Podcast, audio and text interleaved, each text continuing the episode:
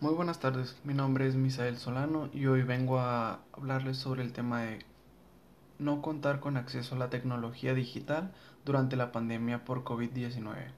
Bueno, desde mi punto de vista creo que el uso de la tecnología en estos tiempos de pandemia ha sido vital para el para la implementación de la educación, tanto estudiantes de primer nivel como primaria, secundaria, preparatoria y pues hoy en día, como es mi, mi caso, lo que viene siendo la universidad, ya que mediante el uso de la tecnología hemos podido llevar contacto tanto estudiantes como con maestros y así poder llevar una relación de académica de un nivel adecuado para seguir solventando la educación.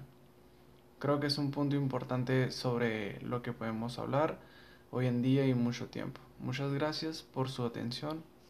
Que tengan muy buen día.